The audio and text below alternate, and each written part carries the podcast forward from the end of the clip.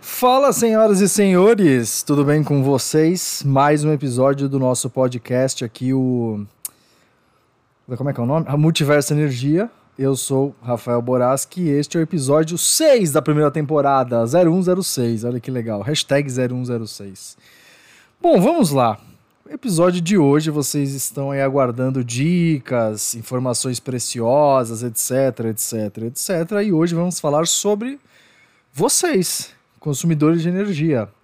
E o título, até este momento, antes de eu alterar, porque eu sempre vou editar alguma coisa no título, mas até o momento o título se chama Algum dia poderemos comprar energia elétrica de outra fonte que não seja a nossa própria distribuidora?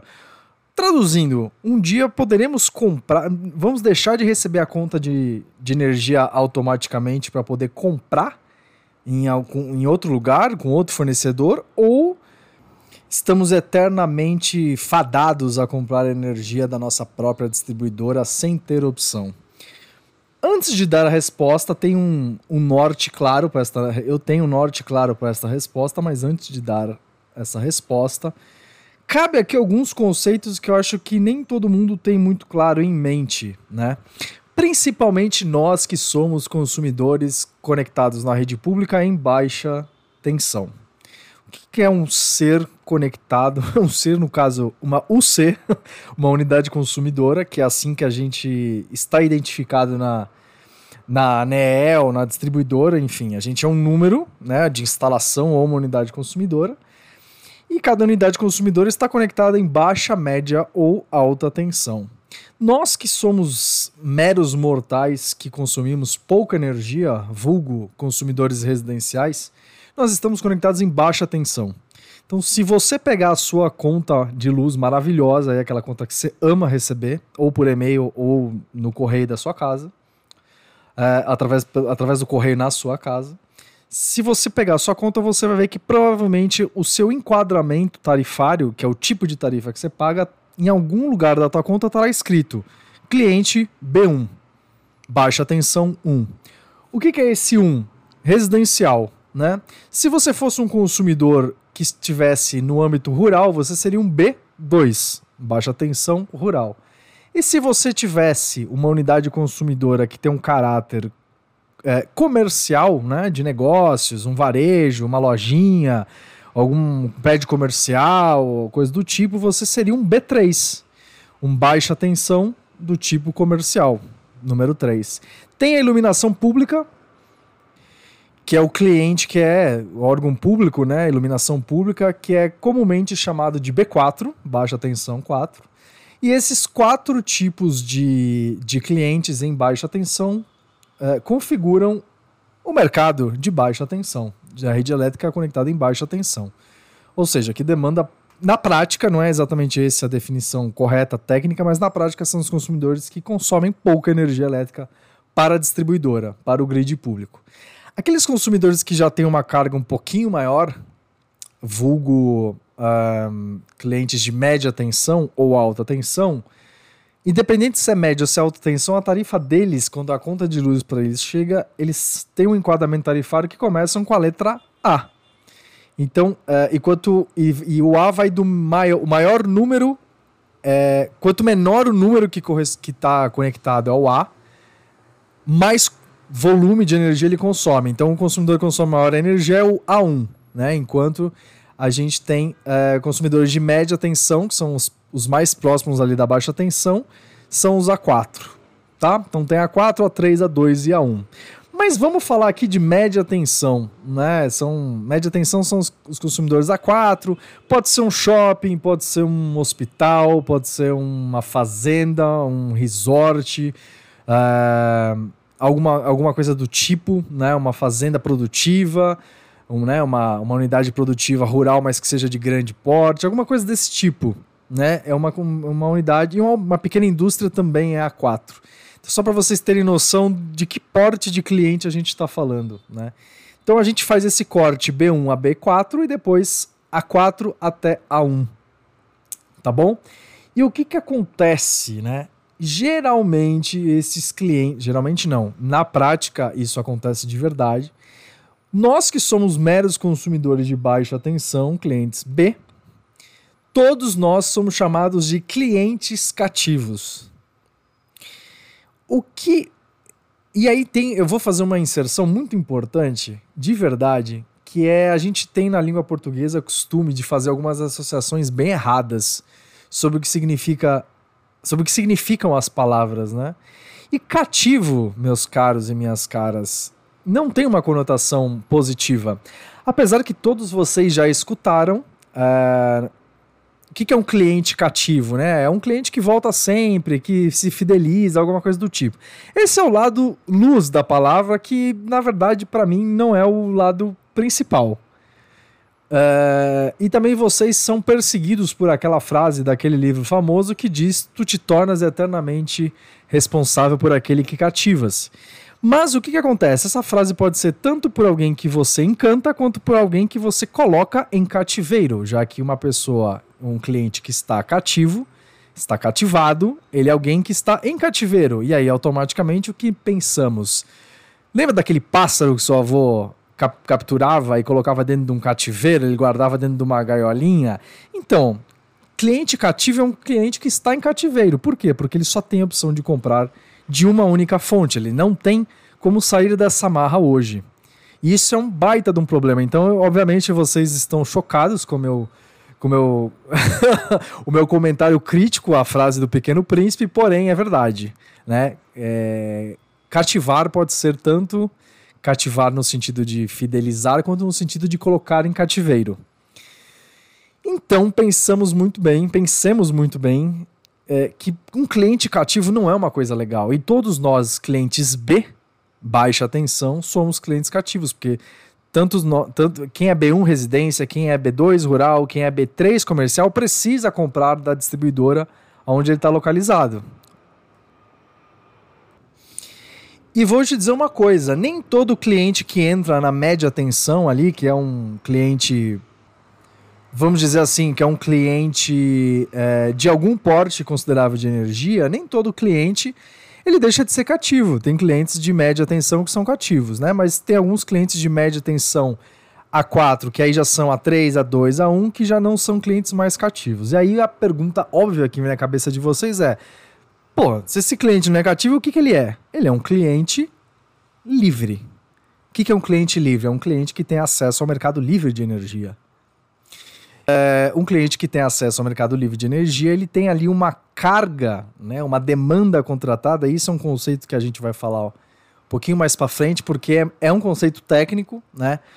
Mas é, ele tem que ter uma certa carga na instalação dele ali no, na, no, no porte dele ali na.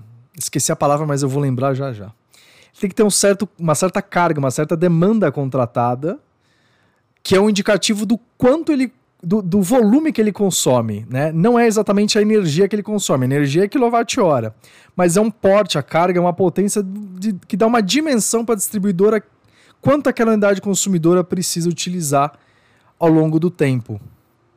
Tá? É um conceito, é, não é exatamente este o conceito, mas é uma ideia do que vocês, que vocês podem ter, porque o máximo possível nesse momento, sem entrar em tantos detalhe, detalhes técnicos, porque de fato, para entrar no Mercado Livre, você precisa ter um mínimo de carga, que são 500 kW, né, para poder entrar no Mercado Livre.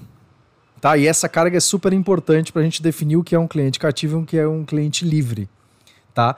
Então, por exemplo, assim, em tese, é, cliente de baixa tensão não tem essa contratação de demanda. Você, quando contrata é, quando contrata não. Você quando pede para ligar a luz na sua casa, você não contrata essa demanda, essa carga. Em tese, existe sim esse custo que chama custo de disponibilidade, mas ele só é cobrado quando você não consome absolutamente nada de energia. E é uma outra história, tá? Então existe sim um correspondente, mas na prática, só para não ficar mais confuso ainda, clientes de, med de, de média tensão, de alta tensão, eles têm que fazer essa contratação especial de demanda de energia, de contratação de demanda contratada, né? Demanda, contratação de demanda contratada é maravilhoso. Tem que fazer essa contratação de carga de demanda. Tá bom? E essa carga que vai definir quem é cativo e quem não é. Então, quem superar essa demanda mais de 500 quilos, quilowatts, consegue entrar no Mercado Livre. Qual que é? Aí eu vou começar a responder agora a pergunta, que é o tema do nosso do nosso podcast aqui hoje, que é o seguinte: poxa, mas nós que somos cativos em baixa tensão, né? E até esses mesmos clientes que estão em média tensão e que ainda são cativos, todo mundo nunca vai ter a possibilidade de comprar energia de várias fontes? E a resposta é sim, teremos. Inclusive, essa é uma discussão grandíssima do mercado de energia nesse momento, é, que é abaixar essa régua, vamos dizer assim, da, da carga, né? Por isso que eu quis falar bastante da carga da demanda contratada desses 500 kW de potência, porque cada vez mais quando você abaixa essa régua essa necessidade de ter essa demanda contratada, então se você abaixar de 500 para 400, para 300, quanto for, e isso é uma coisa que está em discussão, né? não tem nada muito definido nesse momento. Isso está em discussão, então quanto mais você abaixa a régua, mais gente entra para o Mercado Livre. Se você coloca mais clientes dentro do Mercado Livre, são mais clientes consumidores de energia que têm a possibilidade de comprar energia de outras fontes que não seja a sua própria distribuidora. Tá bom? E aí vem a segunda pergunta lógica que você pode pensar, que é o seguinte: putz, mas em tese a residência deve ser é, o menor consumidor de energia individual de todos, né? É muito menos que rural, muito menos que comércio, muito menos que hotel, que indústria, que etc, etc. E a resposta é sim, você está certo ou certa se você pensa isso. De fato, nós, nós na média, somos o menor consumo. Porém, a discussão é que em algum momento passo a passo, ano a ano, a gente consiga, inclusive, colocar clientes residenciais. Então, eu não dá, não dá para fazer uma previsão porque a gente não tem bola de cristal, mas em tese a ideia é de que com o passar dos anos a gente abaixa essa régua, né, para colocar mais clientes dentro do perfil de contratação de energia no Mercado Livre e em algum momento chegue até nós que somos consumidores residenciais. Isso tem um, um chãozinho, tem, né, tá em discussão, tem um, um trâmite aí jurídico, uma discussão é, que está rolando nesse momento. Inclusive, a minha dica, se você tem interesse em saber mais informações, antes de eu dar mais informações nos próximos áudios, se você tem, quiser mais informações sobre este tema, tá rolando um PL, né, um projeto de lei, é o 414 de 2021. Dá uma digitada aí no Google que você vai achar que ele trata exatamente dessa abertura do Mercado Livre e da colocação de cada vez mais tipos de clientes dentro desse, de, de, dessa possibilidade de contratação livre, né?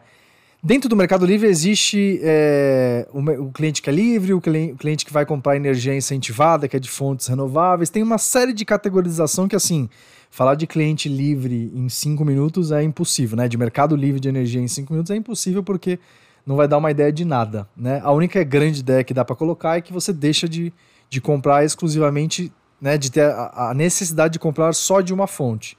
Não tem mais esse monopólio. Isso representa uma coisa muito importante, porque, em tese, é, a movimentação pra, de comercialização dessa energia por parte das empresas vai se transformar. Esse perfil vai se transformar, porque não tem essa receita garantida, né? Isso vai causar uma transformação dentro do setor. Por isso que tem que ter um projeto muito bem escrito, muito bem discutido e muito bem aprovado e validado com o tempo, para que seja colocado na prática. Tá bom? Então, se você quer informações, dá uma olhadinha. Neste momento que eu falo para vocês, março de 2023, a gente, isso ainda está rolando, né? Esse trâmite está correndo ainda, não tem nada muito definido.